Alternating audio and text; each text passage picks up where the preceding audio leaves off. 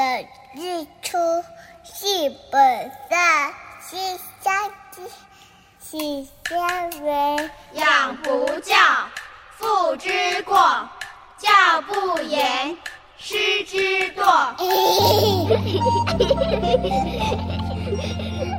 亲爱的爸爸妈妈，家里的孩子是不是爱吃零食、玩手机、作息不正常、讲也讲不听？欢迎收听《宝贝宣言》，让黄轩和专家老师们一起为您探讨孩子的教养问题，让宝贝们健康茁壮、聪明伶俐。欢迎收听黄轩为您主持的《宝贝宣言》。Pourquoi les poules pondent des œufs pour que les œufs fassent des poules. Pourquoi les amoureux s'embrassent C'est pour que les pigeons roulent, Pourquoi les jolies fleurs se fanent parce que ça fait partie du charme. Pourquoi le diable est le bon Dieu C'est pour faire parler les curieux. Hello，听众朋友，大家好，欢迎收听《宝贝宣言》，我是黄轩，非常开心呢，在今天节目中要来跟听众朋友分享一本非常棒的书，由新自然主义所出版的《孩子怎样也讲不听》。非常荣幸的可以邀请到这本书的编辑何乔到节目中来跟听众朋友好好的来聊一下这本书。先来欢迎何乔，Hello，你好。主持人好，大家好。嗯，这本书我真的好喜欢哦，因为呢，本身现在有一个小小孩，嗯，那他就是碰到怎么样也讲不听，可能是听不懂，然后可能是怎么讲叛逆期的关系，对不对？第一个叛逆期，是嘛？哈，对，我想说啊，这个是要来解决我的问题了。可是后来我看了之后，哎，原来他是主要是讲呃肾上腺的问题，耶，对，好特别哦。肾上腺来解释嗯为什么孩子讲不听。你的嗯孩子还小，所以可能还没有遇到书里面讲到的，比方说过动、嗯粗心，嗯好早上起不来，或者是自闭之类的，现在可能还没遇到。嗯可是如果说你看了这本书以后去。跟着书里面建议的，比方说避开很多有毒的物品嗯。或者是食物，嗯。你孩子到了学龄后也不会有这些问题。这个不要哦主要是针对说，哎、自己家里的小孩有刚刚我讲这上述这几点问题的嗯。家长，嗯哼，嗯哼，OK，好，那我们其实这本书哦，孩子怎样也讲不听，它其实是一本翻译书，哎，嗯，对，来自日本，嗯，这本书的作者很特别，他们专门就是呃肾上腺素的门诊。的这个医师，，对，而且他们是日本第一个创肾上腺疲劳门诊的医师。嗯，嗯，这对这个这本书的作者是一对夫妻，哦，然后主要是太太发现到先生他对工作很有热情，可是对却很容易疲劳，哦，然后我们就无意间有一天就是在 Google 的时候发现到，哎，肾上腺疲劳。嗯那时候在日本没有人知道这个名词，那么嗯也是很意外，想说，嗯，这个原来先生虽然对工作很热情，可是每天动不每天很容易就疲累的，跟肾上腺疲劳有关系。嗯，所以他们因为 Google 到以后，就去美飞到美国去向这个提倡肾上腺疲劳的医师就是学习，哦，然后也从他那边了解很多关于嗯。就是肾上腺其实会引发我们很多呃不知道的疾病，比方说我们常见的慢性病什么，其实这些可能都源头来自于肾上腺是，疲劳。嗯，那他们在那边研究以后，也用把那个美国医师的方法应用在自己先生身上。嗯，那先生因为这样长期，他们大概花了两年时间吧，嗯调理以后啊，照的方式这样做以后啊，诶，他先生的那些什么慢性的症状或者一些疲劳症状都没有了，嗯，所以他们决定说。把这个带回日本，然后跟日本人分享。其实他们一开始的时候，只是想要提醒大家，有很多的问题来自于肾上腺疲劳。嗯，可是后来发现到，哎、到他们门诊去求诊的啊，不是都通常不会是一般小孩，通常都是我刚刚上面讲的，比方说赖床的、过动的、嗯嗯。自闭的，嗯，然后有阅读障碍的，反而都是这一类的，他们也没哦料想到。然后也因为太多这一类的孩家长带着这样的孩子来，他们才发现到，哦，原来肾上腺疲劳不只是在慢性病上面会有，嗯，其实它延延伸到这些状况上，所以他就把他临床上的病例都把它收集起来，嗯然后跟你跟我统们分享，嗯跟我们分享说，哎、过动症的孩子他是什么东西引起的他的肾上腺疲劳？嗯，然后阅读障碍的孩子是什么引起他肾上腺疲劳？他把它就是写出来让我们知道，嗯也让一些家长有一些警惕说，哦。原来我们家的孩子有这个状况，他不一并不一定是心理问题，像过、哦呃像自闭或忧郁常被归类为是心理问对问题，但是他我们后来发现其实不是，哦。他们给了家长那个给了孩子一些改善的方建议方式以后，嗯，如果家长他们有去执行，对。可，是过一段时间以后，你会发现孩子根本就没有那些问题，不用再去吃那些抗忧郁的药或者是一些呃很伤害身心健康的药。是真的。刚刚何乔提到哦，这对作者呢，呃，太太她帮先生调理，所以花了两年的时间，感觉调理好像呃不需要用到药，对不对？，对，嗯，就是纯粹的改变饮食，然后跟生活习惯。哦，可是往往呢，这两个都是最难改的。对。哦，因为我们会有想吃的东西啊，对？而且他等等一下，我们等一下聊到后面，你会发现我们讲的所有食物都是我们就是很爱吃，然后很难克制的。嗯，对，是哈。好，其实这本书呢，这个我觉得一个也很熟悉的就是我们的翻译，嗯，对胡慧文小姐。为什么说诶她好熟悉哦？因为她翻了好多书。对，之后呢，陆陆续续会在《宝贝宣言》跟大家分享，像是呢，我们之后会谈到的，带着孩子去旅行，还有孩子的能力决定在爸爸的小习惯这些，诶，非常有意思的书籍，我们在节目中会陆续跟大家分享。好，既然这本书呢是以这个肾上腺素、肾上腺疲劳，嗯，来做一个调理的一个方式。那我们请何乔来跟大家讲一下，什么叫做肾上腺？是跟肾出是肾出状况的吗？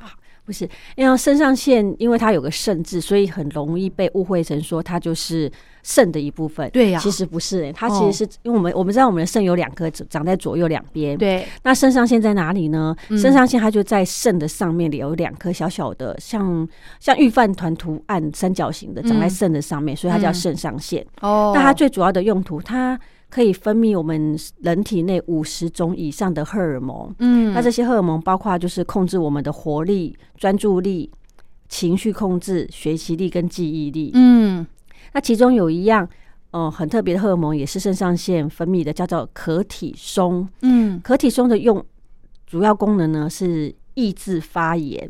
发炎我们发炎有两种，一种是生理的，一种是心理的。哦生理的发炎就比方说像呃感冒流鼻水，这种其实也是身体的发炎。嗯好然后心理的发炎就是比方说压力大，嗯像我今天要来上电台之前，我好压力好大哦，然后我就有心理上的发炎，或者是有孩子们遇到要考试前，或者上班族遇到要去上台 PPT 的时候，嗯是不是都会觉得紧张啊对紧张对那个时候呢？哦，你的心理压力就是一种心理上的发炎。嗯那这些不管是身体的还是心理的发炎，它都需要透过壳体松来灭火。哦对，那当它灭火的时候呢，你的肾上腺就会激升，所以我们嗯常常听到人家说：“哦，我我肾上腺激升了。”对就是这样子哦来的。因为当你要对抗什么事情或者要应付什么事情的时候，你必须要就是集中精神，然后处于备战状态。嗯嗯那肾上腺它主要的用途就是这样子。嗯哼哼那可是呢，肾上腺它其实呃，如果在我们古早时候来讲的话，它是一种让我们处于在备战备战状态的。比方说，我们以前的人是不是呃早上起来出门，再远古一点，就是出门要去打猎，所以他时时警戒，不然他就被吃掉了。对所以他就是在白天的时候肾上腺激升，嗯。血糖升高，所以即便他一整天都没有吃东西，可是嗯。因为他属于一种备战状态，嗯。经常肾上腺又激升，他是不会有饥饿感饿的嗯。可是当他回到家放松的肾上腺慢慢回降下来的时候，嗯。那时候的饥饿感就会出来，嗯。这是很一个很正常的一个循环。嗯哼。可是现代的人不是，现代人是二十四小时你的肾上腺都激升。哦。比方说像，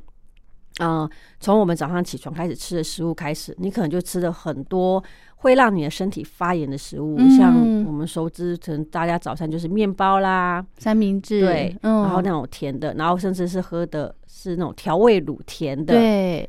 然后再再包括，比方说我们一出门以后会接触到的一些化学物质，嗯或者空气污染，嗯哼甚至是我们现在人手一杯咖啡的咖啡因，还有就是上班族最容易就是过劳，对。对这些都会促使你的肾上腺一直处于在一个工作的对状态。工作的状态下，所以慢慢的可能就会衍生出一些慢性疲劳啦、忧郁，甚至过敏，嗯还有一些身心失调。嗯哼，对这个就是呃肾上腺的主要功能。那它为什么会带给我们身体那么多的状况？嗯，所以就是我们要经过调理，不要让肾上腺素一直处在亢奋的阶段。对，而且肾上腺其实它是有它自己工作的时间，就好像我们人好了，我们晚上就要睡觉，早上要起床。嗯对，肾上腺也是，嗯肾上腺它分泌的时间是从凌晨大概四点开始，一直到八点，嗯然后八点的时候是一个高峰。他他那个时候分泌要做什么呢？那时候在睡觉啊、那时候分泌就是要让你醒来，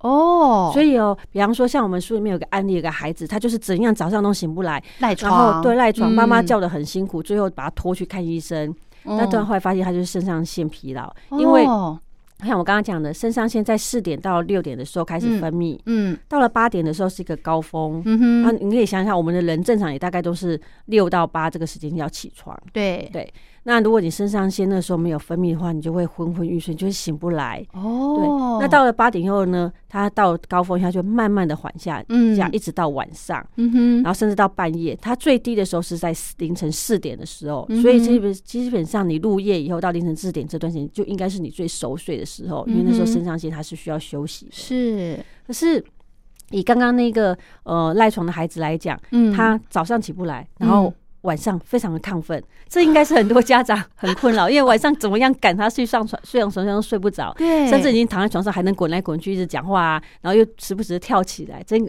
很困扰。有有对然后你就早上的时候起不来，就会想说。早上晚上叫你早点睡，你又不睡，早上起不来，然后又赶着要上班，赶着要上课，急得要死。这个一定很多爸爸妈妈都会讲这些话的。，对，所以这其实你往后往前探讨，我这里提到说他是肾上皮腺疲劳，主要就是因为啊，他的节律错乱了，嗯他肾上腺在白天呢吹不出那个浓度，可以促使他起床。嗯到了晚上的时候呢，又没有办法让他减少分泌，让他促进他的睡眠。嗯所以他晚上的时候反而分泌的多，嗯所以他自然睡不着啊，嗯滚来滚去很正常啊。嗯到甚至十二点一点，可能他都还精神旺盛。是对，那这主要的原因就是因为肾上腺它没有休息，它的休息时间颠倒了。颠倒，就对类似类似像我们的生理时钟颠倒一样，所以其实所谓的生理时钟颠倒，最主要就是掌控在肾上腺它分泌的时间有没有正常。哦，你要让它是正常四点多开始分泌到八点，哦，然后入夜以后开始慢慢的的，就是停止缓慢分泌会变少，嗯，然后一直到四点才又在嗯又是要要要让他维持这样的循环。哦，对那是什么原因让他颠倒了呢？主要原因其实就是在饮食上面，哦，对，而且还有就是一些声光效果。如果你们家回到家又还是一样灯火通明，然后睡前孩子可能还在看电视、看山西、嗯，对，其实对他都会有影响。嗯，因为比方说像山西啊或电视这些，它都是一些蓝光，它其实是呃通过我们的眼睛传达给大脑，让大脑知道说现在是白天，哦所以肾上腺会误判误判呢、他接因为大脑接收到这样讯息，他会告诉肾上腺是白天，所以肾上腺要继续工作，哦，他很努力，的工作，嗯但是实际上是晚上要睡觉了，嗯，所以孩子就会睡不着，哦，或者是他睡觉时间延后了，对不对，对？往后延。，OK，所以如果您家里通我通明，其实建议到了。晚上的时候啊，所以说是把灯关掉有点太夸张，嗯。可是你可以把你家的灯光改成是黄光，哦，是，对，一来你会觉得比较有温暖的感觉，二来黄光其实让人家比较好睡眠。嗯。像我们家，我自从编完这本书以后，我我 你做了什么调整？我点蜡烛，我点蜡烛，哎，你会不会矫枉过正啊？没有，我觉得，因 一开始是因为啊，有一天晚上我们一家人坐在客厅聊天，突然觉得灯好亮哦，对。然后我们也没看电视，嗯那我们想说那就点个蜡烛好了。啊。好，就点了，就就真的就桌一个桌子上一个蜡烛，大家坐在那边聊天，觉得这个氛围还不错。嗯，而且我意外的发现，那天点完蜡烛以后啊，大概才十点左右吧，嗯，聊完天赶孩子去睡觉以后，他们很快就睡着了，不然他们平常也是滚很久，甚至他们平哦常可能是十二点才睡觉。所以是不是要提早呢？比方说提早一个小时就要做这些慢慢这个 calm down 的这个动，作呢？比方说灯光的调整啊，然后山西收起来啊，哦，不要看电视，对然后或者嗯改放一些轻柔的音乐之类，就是营造睡要睡睡觉的那种环境。嗯对嗯，所以这个大概是建议多久前做会比较好？睡前一个小时、两个小小时差不多，一个小时就可以了对。OK，好，那我想再了解一下刚刚一直提到的肾上腺这个地方，如果有些状况，甚至刚刚讲的颠倒，这个怎么检查吗？有什么要需要抽血吗？什么的？这个的话，书里面医生是有说他们是用抽血的方式，哦但是如果在台湾，因为台湾现在目前没有肾上腺门诊，哦，所以会建议，的家家长是，我们书里面有很多的案例，比方说像我们刚刚提到的赖床。嗯，好，然后后面我们等一下还会讲到，比方说像无精打采啊，嗯。甚至严重点到自闭之类的。嗯，就是呃，作者里面有提到说，这些状况的孩子他们都有一些特色，是，比方说像无精打采跟自闭，嗯一般我们都觉得是心理因素，嗯，然后就会开始担心他，然后甚至会呃可能会进一步的问小孩是被学在学校霸凌，对对对，但是可可能孩子其实并没有霸凌，可是因为你这样子问，引导了他回答你他是被霸霸凌。很多孩子会这样子嘛，就觉得，哦。所以他就觉得，哎、明明没有什么，但是因为你这样问他，可能觉，哦，对对对，就开那个始想。那个同学好像对我讲的话怎么样之类的，OK，哦，结果最后呢，呃，孩孩子可能就是被带到医院，然后经过心理医师的诊断，嗯哦，嗯可能可能有什么身心状况，或者是他们做一些表格勾选，哦，对，确实，然后就给药，哎呦，但其实这是不 OK 的，哦，因为那个给药主要的用意是要抑制，呃，除了抑制，还有就是要触发他的一个血清素，血清素在。比比较白话一点，它就是叫做幸福荷尔蒙。哦，所以，如果说你的血清素多的话呢，你就会觉得幸福，然后就不会有嗯那种优越倾向，你的身心就会觉得舒服。哦，但那个药促进你的血清素分泌以后，你的大脑也会错判，因为正常来讲，应该是由大脑来告诉你要分泌多少，这个而不是由靠药药物来去分泌。那大脑就会不知道说啊，那他现在到底是分泌的多了还是少了？所以你就长期就只能靠靠药了。嗯，所以大脑会混乱的意思吗？如果靠药物的话，对，那孩子会哦。因为吃了那个药，呃，分泌的血清素，安定的情绪，嗯，可是实际上他的大脑还是混乱的。嗯，其实自由郁症的药啊，不会让不会让你的血清素增加，反而是让你的大脑错乱，因为你吃了那个药，让大脑告诉你要去分泌，嗯，所以大脑就因为受了药的控制，一直分泌血清素，这样是不对的。嗯，那书里面有提到说，其实针对无精打采的孩子啊，甚至你觉得他有忧郁甚至自闭的孩子，嗯你可以的方式是带他去晒太阳。哦。对诶，这个有听过。其实这个抗忧郁不见得是小孩子，大人也适用吧？对对对，没错。对对？嗯，对，那晒太阳的话，一般一般的会发觉到，哎、好像很多医生都说晒太阳，但是嗯到底要怎么晒嘞？其实正常来讲，你大概一天只要晒个十分钟就够了。那那个十哦分钟你要掌握时间啊，比方说嗯是中午的时候，嗯中午的太阳才是对我们人体好的，嗯吸收得到的，对，吸收得到的。嗯呃，如果是早晨或者是呃傍晚的时候去晒，也是有帮助，但是真正维生素素 D 的合成的话，主要是要靠在中午那个时候。是。嗯然后另外一个呢，呃，一这样的孩子，通常如果你检视你自己家里的餐桌或者你们家菜单，你会发现到，诶，你的孩子，包括你自己本人家长啊，嗯。可能吃了很多的碳水化合物，哦，对。面包嘛，啊米饭，面还有饼干、糖果这一类的。这类孩子可能都吃这一类的东西很多。对，那为什么这些东西会让孩子或者是大人们会有那种无精打采的样子？嗯因为我们人的活力啊，主要是靠立腺体在带动的。嗯，那立腺体足够，立腺体转得动，我们人才会有活力。对，但是第二腺体它又需要维生素 B 来带动。嗯可是我们刚刚讲碳水化合物那些糖果、饼干之类的，嗯，它会消耗掉我们的维生素 B。B 哦，那它消耗掉维生素 B，等于说你抢了立腺体的食物，是。它可能需要一桌的维生素 B，但因为你吃那些碳水化合物以后，吃掉了它，耗掉了它一半，对。分掉了。嗯，那立腺体只有剩下这一半，所以当然它的它带动的活力就会不足，对那人就会显得无精打采啊，你就会觉得你孩子每天看起来懒洋洋、病殃殃似的，甚至会有忧郁、自闭的这样的状况。嗯哼哼哼，好，聊到这边呢，我们先稍休息一下，下个阶段我们再请何乔来针对书里面有一些案例来跟听众朋友做一个分享，好不好？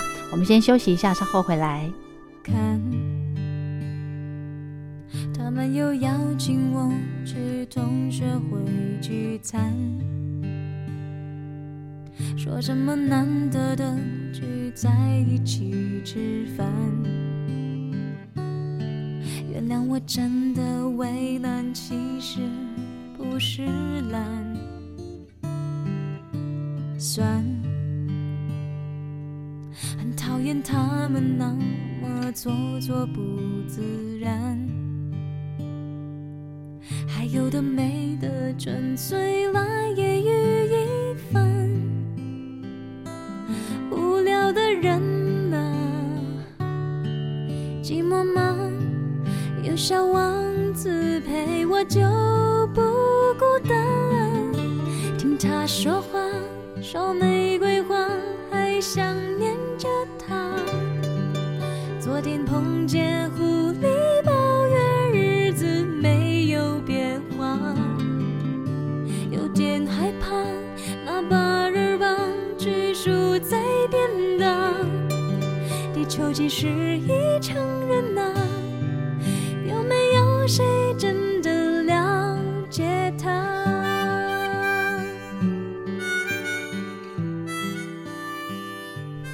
欢迎回到《宝贝宣言》，我是黄轩。今天要跟听众朋友分享的这本非常棒的书，是由新自然主义所出版的《孩子怎样也讲不听》。那么非常荣幸的可以邀请到编辑何乔到节目中来跟听众朋友做一个分享。我们刚刚呢在上个阶段聊到哦，孩子怎么样也讲不听的这个这句话，我相信很多爸爸妈妈。都有感，都常挂嘴边，对不对？它的原因呢，竟然是肾上腺疲劳所导致的，嗯哦，那我想问何乔了，这本书里面呢讲了很多因为肾上腺疲劳而导致的一些呃孩子的状况，大概会有哪些呢？哦，肾上腺疲劳会状带来的状况啊。嗯，如果在孩子身上，我们最明显看到就是赖床哦，然哦，后或者是呃无精打采、自闭，嗯甚至是反比较反面的，像是过动、没有定性，哦，还有就是阅读障碍跟错别字特别多。嗯，好，嗯还有就是孩子很容易紧张，属于像很敏感的那种哦，体质。是，另外就是他可能会有过敏，那包括到异位性皮肤炎啊、花粉症之类的。嗯，然后他的肠胃可能特别的虚弱，会有便秘啊，或是腹泻这种比较极端的。OK，然后还有尿床，可能他、一般来讲戒尿布以后就不太会有尿床状，可是你孩子可能到了学龄后上了小学都还有尿床，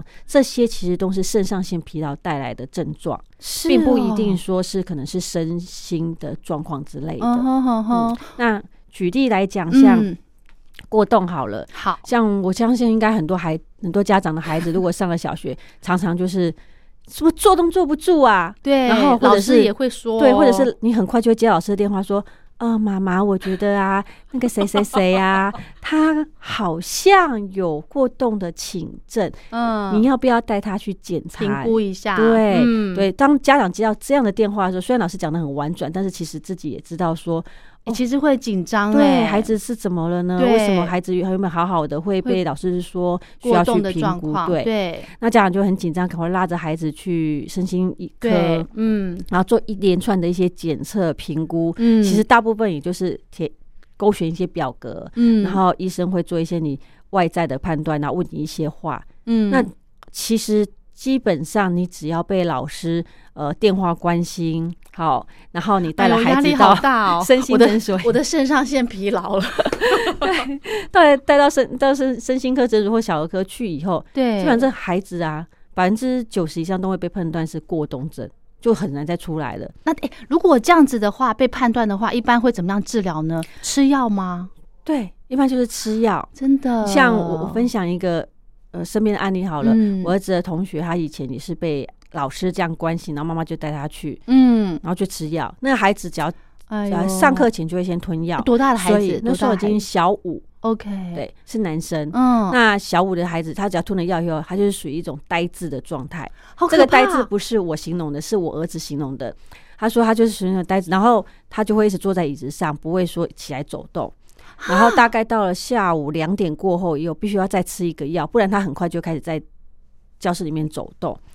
可是呢，这个药又导致他这个同学中午吃不下饭，就是他就是饮食很不好，吃不下，然后反正你就去发，你就你就想象嘛，当一个人处于一种很放空、很呆滞的状态，他会想要吃饭吗？应该也不会啊，他就是纯粹这样等于所有的器官都已经休进息。对对对对对，好可怕哦、但是如果他不吃，他就会起来走动。可是如果以我们嗯不是老师，因为老师要方便管理，我了解。对，可是以家长立场会想的，孩子不就是这个样子吗？是啊，我们回想到我们可能三十年前、四十年前我们的小时候，我们也是这样，而且我们可能更野啊，嗯，因为那时候没有那么多高楼大厦，有很多的空地，有很多的农园草地，我们也是这样出去就像丢掉一样，嗯回来就像捡到嘛，对不对？所以现在只是因为说，哦，人口比较密集，孩子活动空间不大，嗯，所以他能够动的地方就是学校、对。家里、公园之类的。对所以当一个孩子在教室里面走动的时候，对老师来讲，他不方便管理的情况下，嗯，他就会觉得说你的孩子特别异于别人，为什么别人可以坐着你不行？那他就会觉得说你是不是应该去评估？那这样一评估下去，就会像你刚问我的，接下来做什么？吃药？哎呦，太可怕了！而且吃药居然是有这种副作用、哎，他那也不算，他是算是就是稳定，让他安定。怎么会安定成这样？对，可是孩子这安定，我们就觉得这样不这个安定不对，对，所以我后来就跟那个孩子的妈妈聊了一下，因为我说你要不要考虑一下，就是不要再让他吃，因为他我听我儿子这样转述，因为你现在不是呃，已经不是说是孩子家长来跟我说，是同身边的孩子发现到他怎么嗯这么的安这么静。近对对他们自己也觉得这样好恐怖哦。嗯，对啊，所以孩子自己都知道说啊，被判断被老师判断是可能过动，又被医生嗯判断是过动，会有什么样的问题？是，所以这个过动的状况，其实在小学的阶段，呃，算是很很频繁、很频繁很容易发生。对哇，那这本书老师要翻一翻呢。对我非常觉得现在的呃，就是国小老师真的很蛮适合的，对，而且这孩子啊，后来据我了解，因为后来我就因为我蛮关心这孩子，因为嗯我儿子的好朋友，是然后我就很关心。嗯，慢慢的认识他们家以后，我才知道哦，这孩子会这样，其实也不是没有道理的嘛。哦，为什么？怎么了？因为他们家的三餐嗯，都是算是微波食品，然后素食这一类以外，就是比方说还有泡面，然后啊，哦、很多的很多时候的早餐，应该不能讲很多，其实几乎每天的早餐都是便利商店。然后，因为爸爸妈妈工作时间很长，所以他们的午学校以外的话，如果假日他们的午餐也是自己解决，所以他们要么外食，要么还是一样是便利商店，吃进了很多的，就是一些嗯、其实有还有有对加工，然后有害身体的。嗯，嗯。像书里面去一呃，作者就有提到啊，嗯。其实会有过动的孩子啊，你嗯。只要检查他的饮食，会发现到他的麸质蛋白跟酪蛋白很多。那麸质蛋白是嗯。小麦子小麦，哦，就是小麦制品类的，对，嗯，那酪蛋白是乳制品，就是牛奶呀、然后其一些奶制品之类嗯的。那为什么这样的孩子他们这酪蛋白跟乳蛋白以后特别容易过动？是因为这两样物质它会去伤害你的小肠黏膜，嗯，那引发你的小肠发炎。那小肠发炎以后呢，这个小孩孩子就很容易躁动不安。其实不只是小孩，如果是大人，你如果长时间吃那些像我刚刚讲的乳制品，嗯，或者是弱蛋白、麸质蛋白的东西，蛋白，其实你也会觉得，哎、肠胃特别不舒服、不好消。那肠胃其实你你当你觉得不舒服，其实你就很难专心于你的工作。哦大人都这样的，何况是小孩？因为小孩他没有办法了解这么多身体的机制、身体的感，嗯他只是觉得就是不舒服，然后嗯动来动去。嗯对，OK，，那我后来发现到他们家其实还蛮多这一类的食物的，但又不好意思跟他们讲说，其实你要要不能再能这样子对，不能再这样但他们家长期我发现到，哎、孩子拿了父母给的钱，就是买这一类食物吃，因为父母看不到啊。不像我们如果家长在家的话，哦，餐桌我们可以决定，对不对？现在就是让孩子自己决定。像呃，世界男子网球排名第一的一个男选手叫乔科维奇，嗯他就曾经提提倡过，就是他是去麸质蛋白跟酪蛋白，他把它从他的餐桌上拿掉。我记得他好像还有出一本书专门在讲这个。他自从把麸质蛋就是小麦制品跟乳制品从他餐桌上拿掉以后，掉，嗯，他的在打球时候的那些专注力对状况、专注力这些都提升的。啊，真的，他就是分享说，哦，他为什么可以打到世界第一？嗯，因为他在过程中发现这件事，然后发现这些东西其实对他的肠胃、小肠，甚至引嗯发发炎，会影响到他的球球的部分。哦，OK。其实这本书的刚刚何乔提到的过动，就是坐不住、没有定性的这个状况，好像也是调整的菜单就可以解决的。这么简单吗？对，像刚刚我只讲到嗯弱蛋白，就是乳小麦制品跟乳制品，其实对还有另外的东西叫做脯氨酸。脯氨酸，嗯，简单来讲，它就是因为它是一种调味品，它具有甜味，嗯，所以它通常被用在一些微波食品上面，还有包括到我们有些调理包。嗯哦，还有高汤块，甚至零零嘴，零嘴我们需要甜味啊，对，它会用到这个都叫脯氨酸的东西。那这个哦脯氨酸它会释放一些刺激我们大脑的一些化学物质，哦，那当你过度摄取的时候，不论大人或小孩，嗯。它其实会变成一种成瘾，就好像嗯。有些人他就是没有办法克制不吃甜食，哦，他只要一有怎样，他就需要一定要甜食。对。对啊，他是已经是一种对甜食的成瘾。嗯还有一些人就是你已经告诉他说微波食品不好，对，然后或者是说那些调味包、素食包不好，嗯。但他没有办法，他就是觉得那个就是他他需要的。哇，这已经是一种成瘾了。那这些东西吃下去啊，我刚刚最前面不是提到说，肾上腺发炎是因肾上腺之所以疲劳，是因为它要不停的工作。对对对，当我们吃下刚刚我们提到的，不管是乳制品、嗯然后麦制品，还是脯氨酸，酸这些让身体有发炎。因为身体发炎，我们不会知道，通常都是已经到了有病症出来才会知道。是所以当身体有那些小发炎的时候，肾上腺皮肾上腺就要赶快工作去抑制嗯那些发炎。嗯，所以你的肾上腺一直在工作，对，就处于疲劳状态，等于说当到晚上他想休息的时候，可是你还在进食那些会让你身体发炎的东西，对，他就他必须一直没办法休息了，对，他必须一直分泌，然后去抑制它们。OK，这些是我们看不到的，可是它嗯实际上是一直在运作。嗯那久而久之呢，你的大脑可能就陷入一种很兴奋，甚至到麻木了。你对这些东西影响你身体，你已经没有感觉了。哇，好可怕哦，对，然后所以才会说，呃，为什么这些孩子过动的症状会这么多？嗯，像我们其实现在已经有被确定会引会造成过动的东西，就是黄黄色色素嘛，嗯哼，你这已经是别确定了。哦黄色色素，好，家长要记得食物你在买不知道零食的时候啊，你看到它讲背后黄色食用色素，对几号几号那种哦，所以一定要先看成分。OK，好，所以这些如果过度的摄取的话呢，大脑会呈现一个过度兴奋的状对态，。然后变成兴奋到过头，就是麻木了。所以当你在吃那些有害的东西进来呀、啊，你的肾上腺哦努力的工作，但大脑已经不会去想说要跟他分辨说这个东西对身体不好，反正就是工作吧，嗯就是一直工作，对，然后就导致致我们肾上腺疲劳。哦，好，那也就是说呢，这个按照书里面这个案例的话，他就来调整他的饮食，对，妈妈就是说从嗯。像刚刚提到，就是把一些乳制品跟麦制品从餐桌上慢慢的减少去。很多哎、哎、可是很难可以用很多东西取代啊。比方说，如果他们习惯吃面条，他们可以改成吃糙米饭；他们如果习惯呃马铃薯之类，他们可以改成是用地瓜哦，然哦，后或者是第或者是一些呃其他蛋白，我可以多吃鱼，鱼哦，是优质蛋白质，是，然后肉，嗯，，对，用蛋白质去取代那些嗯，哦、主食类的东对，西，或者是甚至取代说那些糖果、饼干那些的。哦，其实这里面还里面还提到一个很有趣的，也是刚好在讲过动的时候，他有提到说，嗯。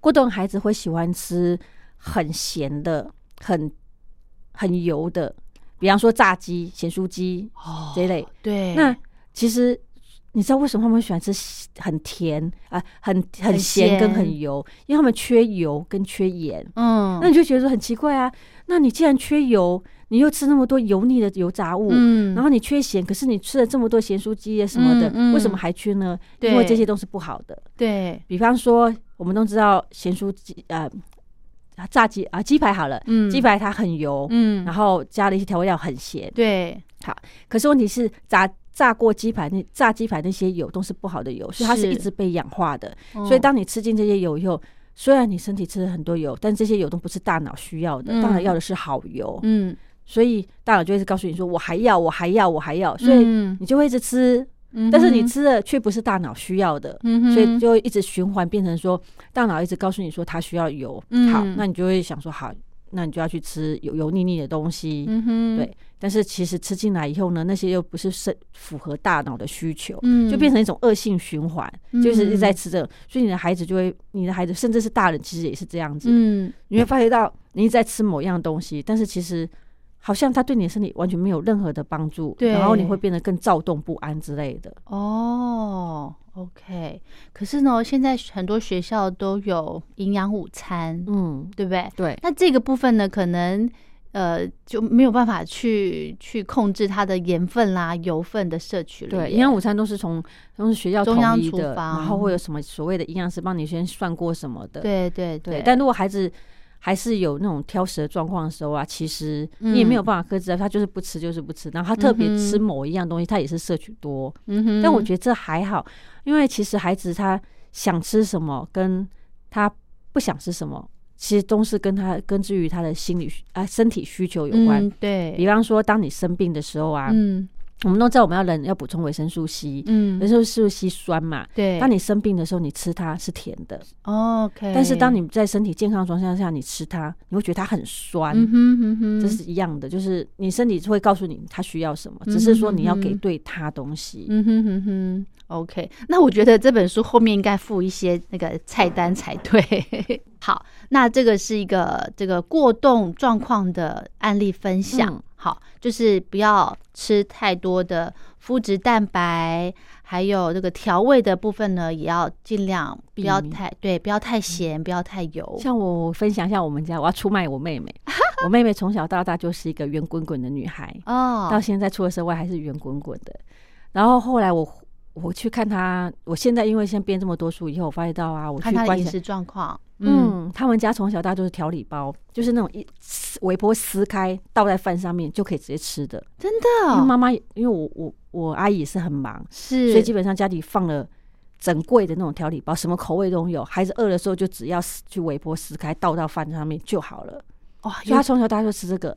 除了这以外呢，因为很他们是独生女，很宠她。OK 嗯，除了调理包就是素食。OK，对然后我们我这个妹妹她也非常喜欢吃甜食，所有的任何零食蛋糕、点心什么甜食她都吃。哇，然后因为独生女嘛，所以嗯从很小的时候，我小时候吧，爸爸妈妈就给她零钱。嗯那我们那个时候的合作社跟现在的合作社不同，以前小时候我们合作社是有卖零食的，对现在合作社是纯粹就有卖文具，哦卖一些东西，嗯所以她基本上就是在合作社可以解决她下课时间所有的的东西零食。点心这样子，哇，OK，所以其实吃起呃甜食吃多的也会对他的情绪，躁会很躁动，比方说，因为甜食，呃，我们都知道，我们吃进的东西以后会血糖升高。嗯，那甜食呢，其实就有好像我们就好像是纸张。我们想想看，如果你现在在燃在烧木头，嗯。你丢进去纸张是轰很快，那个所谓的轰那一刹那就是你的血糖升高，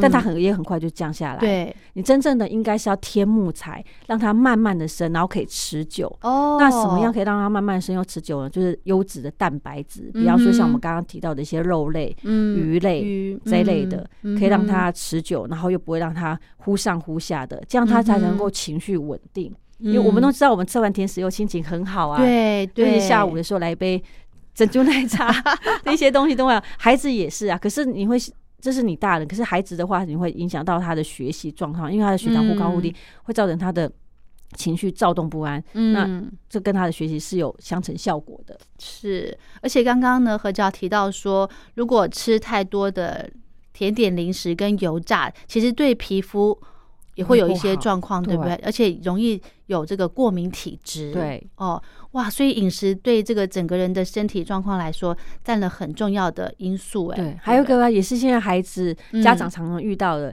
开学以后就要面对一些考试，对不对？每次考试的时候都会有家长看到孩子的成绩说：“这不是跟你讲过了吗？不是复习很多遍了吗？你怎么还是错？”然后或者是说这个 A 跟、呃、B 跟 D 你分不出来吗？然后 M 跟 W 分不出来吗？然后再大一点就是的。白布的的跟吃不的的，你分不出来吗？对在不在跟再一次，你分不出来吗？对，有没有这个会在你每一次遇到孩子考试的时候，你可能都很频繁的讲，对为，什么讲那么多次你还是不会？啊哈，而且可能同样东东西也复习了很多遍，嗯，对，其实你不要怪孩子，这可能也一样，是不是你们家餐桌上的饮食带来的？这就是我们归类为，比方说是呃阅读障碍，或者是错别字特别多，嗯粗心大意，是这个是现在只要你的孩子只要上了小学以后，就会很容易遇到的问题。哦那归根究底呢，其实它一样回到刚刚像过冬一样，它是来自于小麦制品跟乳制品。嗯刚刚我们提到说，小麦制品跟乳制品吃进去会让小肠发炎，嗯哼然后肾上腺必须灭火，然后让大脑没有办法正常的运作，所以才会有失误连连的状态。嗯哼，所以它一样就是你要从你的餐桌上去检视。是。另外，它不一样的地方是在于说，它有一样东西叫做真菌毒素，其实就是发霉啦。哎呦。那这个发霉啊，呃，大部分都来自于一些坚果类，啊。比方说果干、坚果，甚至是玉米，尤其是进进口的玉米。哦，因为进口玉米它要经过长途跋涉过来，对，那长途跋涉过程当中，我们没有办法去控制它的温度。对。对，它可能坐船来，可能通常是坐船，不会坐飞机。对，对。坐船来要好好久的时间，嗯。然后在船上又这样湿气重，所以进口的玉米粒啊、果干啊、嗯。坚果这一类的，嗯。那这些东西一旦发霉了，它就会嗯释放一些有毒的化学毒素，嗯，会影响到我们体内。那当这些东西吃到我们里面，这些不良的饮食吃到我们身体里面呢，嗯哼一样就是小肠黏膜受损了，嗯，然后我们肠壁就会出现一些缝隙，就是我们现在常常在讲的肠漏症，因为肠壁跟肠壁之间应该是吻合、哦密合的，只是当他们出现一些缝隙的时候，那些有害物质就会从这些缝隙里面进入到我们的血液里面，嗯嗯。再透着血液流窜我们全全身，身嗯。甚至到我们的大脑，然后攻击大脑。嗯。那这些进到大脑以后呢，大脑就会发炎，嗯。发炎呢就会有脑肉，嗯。甚至脑雾。比方说像我刚刚讲的对 M 跟 W 为什么分不清楚？B 跟 D 为什么分不清楚？对，就是你知道它是 M，但是你就是写成 W，你这就是脑雾人，就是等于脑雾意思是说你的脑被蒙上一层薄薄的雾，你看对所有事情都是一种。呃，隔着雾雾里看沙的概念那样子，是对。是那那时候你就会怪孩子，但是其实就像我刚刚讲，就是我刚刚讲到的霉菌、嗯。乳制品、嗯。小麦制品，嗯。这些导致他的小肠发炎，嗯。然后导致他肠漏症，是。然后脑漏，嗯然后脑雾，所以他才会有这些状况。OK 对，所以呃，像书里面的医生要讲说，嗯。他们在他们的临床那些孩子里面发现啊，嗯。这些状况特别发生在十岁以前以前的孩子，哦十岁大概是国小三之前从幼儿园一直到小三之前，哦那一旦请家长们把这些乳制品、小麦制品，甚至有可能引发发霉的东西的食物嗯拿掉以后，嗯孩子的这个状况会好改善。是那这个所谓的发霉的食物，除了食物以外，家里的环境也很重要。嗯有时候我们会看到家里有些地方，尤其是浴室，嗯会这样小小的起霉、对发霉。对我们可能不以为想说那还好，小小而已。对，但其实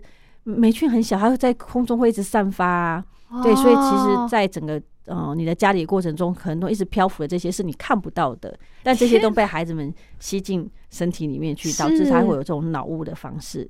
太所以可怕了，最好的方式啊，嗯。一样就是从饮食上面，比方说像我们刚刚讲的，要节制嗯。小麦制品、嗯。乳制品，还有这刚刚讲的说的碳水化合物，嗯。你就不要因为疼他，特别说买糖果给他吃。是糖果饼干家长会说嗯哦，你今天很乖，所以给你一颗糖，嗯。或者是说你这次考试考一百分，就买什么甜食或什么东西给你，或者带你去吃大餐。嗯。但是那些大餐对孩子来讲，其实就是我们刚刚讲那些制品。嗯。对。嗯对，哼还有就是你要注意一下家里的清洁，不要有那种发霉的地方产生不管是厕所还是说我们一般家里的天花板什么之类的。嗯。因为台湾真的太潮湿，潮这种很容易发生。对，像聊到这边呢，我觉得哦我们不光只是要把孩子的饮食来好好的做一个检视，来好好做一个调整，其实大人也会受用的哦。嗯，没错。其实他虽然是在讲孩子，嗯但他那时候呃，这对夫妻在开立肾上腺门诊时，他并没有设设定是孩子。他其实是针对大人，大因为他们也想要解决嗯跟他先生一样问题的大人，嗯只是没想到说哇，来了这么多的家长，带着这么多的特别有状况的孩子们啊，他们才发现到说哦，原来小孩子孩子从从小就已经在身上变疲劳了，何况是他长大以后，是。对，等于说他从小到大都属于一种肾上腺疲劳状态。当他成为成年之后，他就会更就会很累。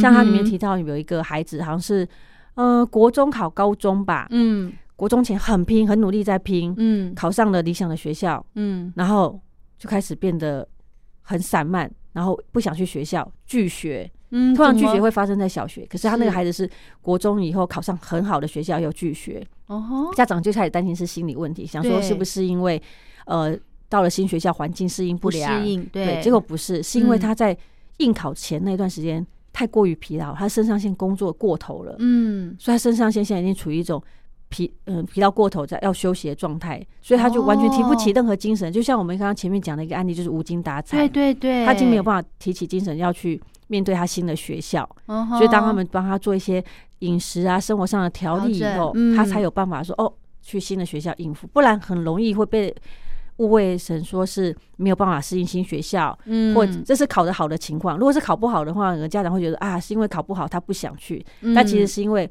他前面的应考期准备太久。你看小孩子考试要准备多久，对不对？。对，加上呃，除了考试以外，他每天还是要照常的上课啊。现在孩子跟我们以前不一样，现在孩子可能六七点多就出门了，对，然后上了课再补习，回到家已经九点十点了。嗯哼，他这他的肾上腺是一直处在高峰状态，对不像我们可能下了班回家还能稍微喘息休息一下。嗯对，好辛苦哦。好，聊到这边呢，我们先休息一下。下个阶段，我们再请何乔来继续跟大家来分享。我们其实哦，刚刚聊到这么多肾上腺的这个，因为饮食的关系导致肾上腺疲劳的状况，其实呢，有一些照顾的基本原则，诶，蛮简单的哦。嗯我们下个阶段再来聊。记得几年前的夏天，回首离开了你身边。读书打工辛苦多少岁月，我们已经好久不见。哦，小时候你曾对我说过多少话？每个故事都好比格林的童话。没放在心上，直到长大才了解。陪伴是童年最珍贵的那瞬间。哦，好想要早点回到家，好想要亲你的脸颊。在外头多少年，比不上回家一夜。只想要听你说说话。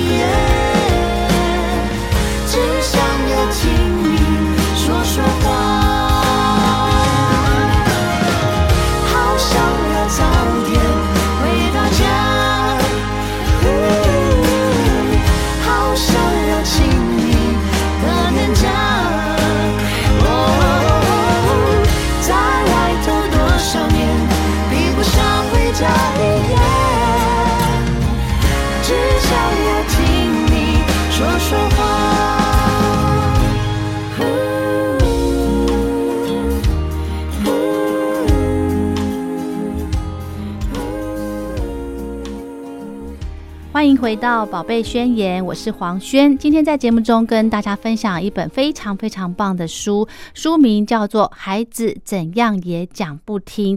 这个原因呢，竟然是肾上腺疲劳所导致的。这本书是由新自然主义所出版的。那很荣幸的邀请到编辑何乔到节目中来跟听众朋友做一个分享。我们在这个阶段呢，想跟听众朋友来聊的部分就是肾上腺疲劳。要怎么样来做一个照顾呢？嗯，基本上呢，肾上腺疲劳有一些三大原则。嗯，一就是拒于门外，怎样的拒于门外呢？像我们刚刚前面提的那么多的一些饮食，不管是乳制品、小麦制品、番酸，嗯，好这一类，还是什么甜食、碳水化碳水化合物这一类，只要会造成你身体负担的物质，嗯，会在你体内造成发炎或者甚至毒害的物品、食物，通通拒于门外。哦，可是我觉得。家长要知道哪些东西？哎，对比方说，像我们从早上一开始才讲讲早餐，早餐你可餐桌上可能会出现的面包、蛋糕、吐司、三明治、汉堡类的。嗯，其实我们可以简称它叫三白，就是白面粉，然后白面条、白饭。嗯，然后呢，到了中午的时候呢，你可能会。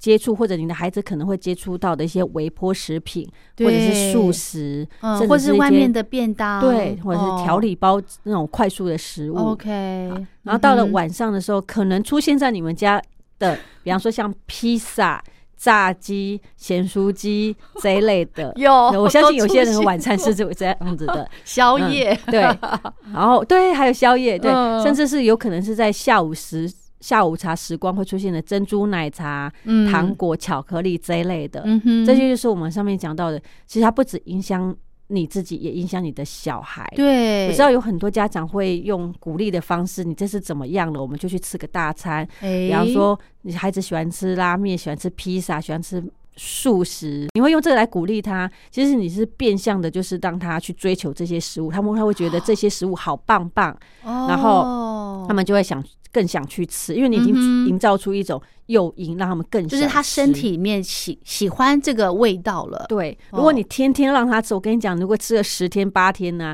你再跟他讲说要再去吃啊，他就不会想吃了。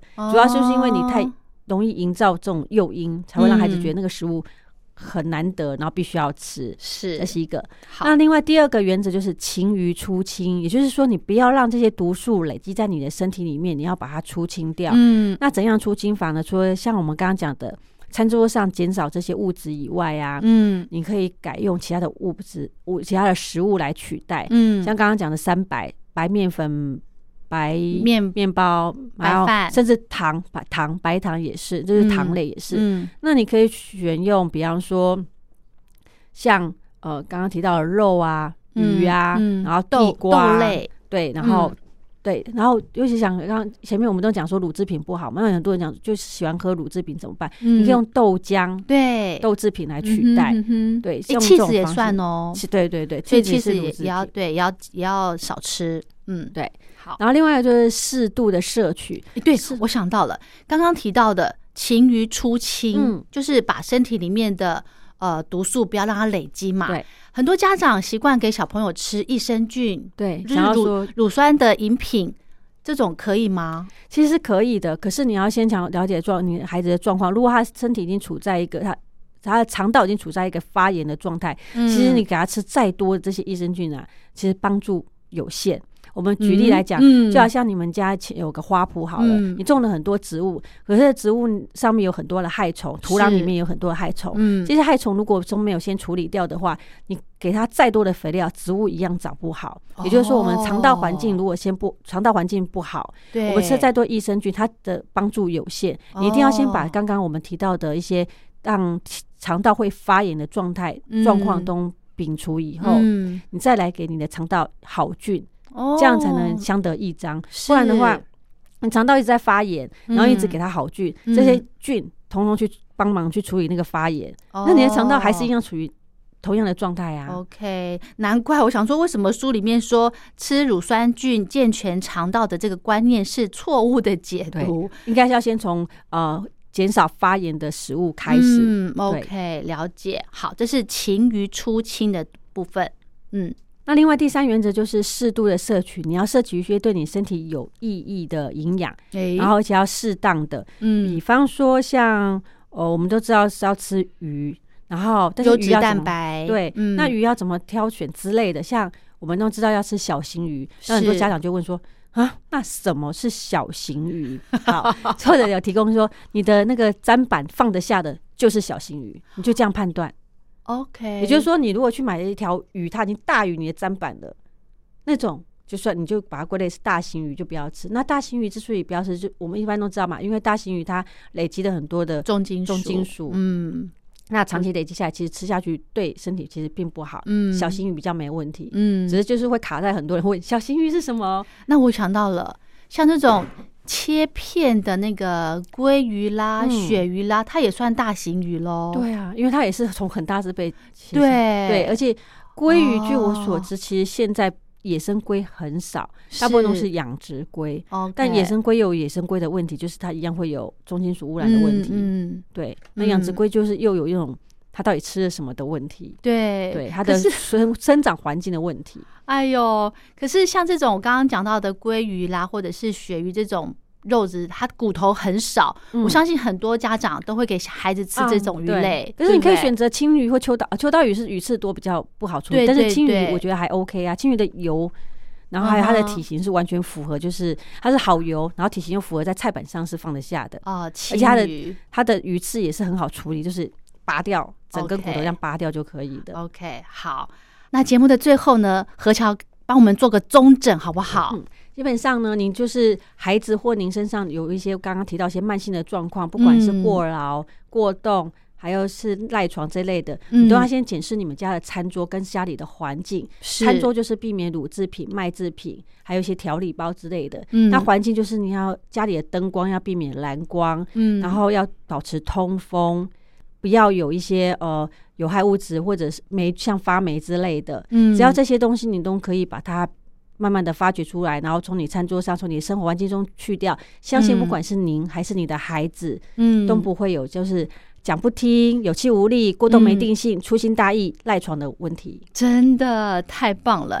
其实哈，有一些呃行为，只要自己来做个调整，时间久了就会变成自然的了，对不对？而且这些东西不用花钱，而且甚至可以帮你省钱，没错你可以少错买掉那些糖果、饼干、零食。没错，没错，赶快要戒零食的，就趁现在吧，当下吧。哦，那如果呃，其实解决孩子的状况呢，真的是非常的迫切。但是呢，我觉得，嗯，提升孩子的一个自我肯定感也更重要重要哦，对不对？好，祝福大家。这本书叫做《孩子怎样也讲不听》，跟大家做分享。今天非常谢谢何乔，谢谢您。谢谢，拜拜。 Pourquoi les poules pondent des œufs Pour que les œufs fassent des poules. Pourquoi les amoureux s'embrassent C'est pour que les pigeons roulent. Pourquoi les jolies fleurs se fanent Parce que ça fait partie du charme. Pourquoi le diable est le bon Dieu C'est pour faire parler les curieux. Pourquoi le feu brûle le bois? C'est pour bien réchauffer nos corps. Pourquoi la mer se retire? C'est pour qu'on lui dise encore.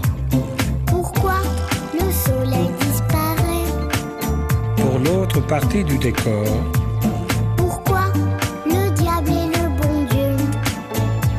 C'est pour faire parler les curieux. Pourquoi le loup mange l'agneau? Parce qu'il faut bien se nourrir. Pourquoi le lièvre et la tortue? Parce que rien ne sert de courir.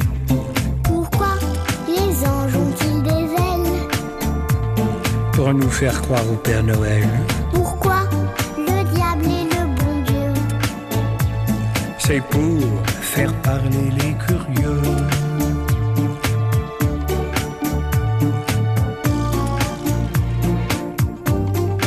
Ça t'a plu notre petit voyage? Ah oui, beaucoup. On a vu des belles choses, hein? J'aurais bien voulu voir des sauterelles. Sauterelles. Pourquoi des sauterelles? Des libellules la prochaine fois, d'accord. D'accord. Je peux te demander quelque chose? Quoi encore? On continue, mais cette fois-ci, c'est toi qui chantes. Pas question. S'il te plaît. Non, non et non. Allez, c'est le dernier couplet.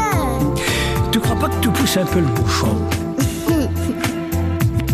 Pourquoi notre cœur fait tic-tac? Parce que la pluie fait flic-flac. Pourquoi le temps passe si vite? Parce que le vent lui rend visite.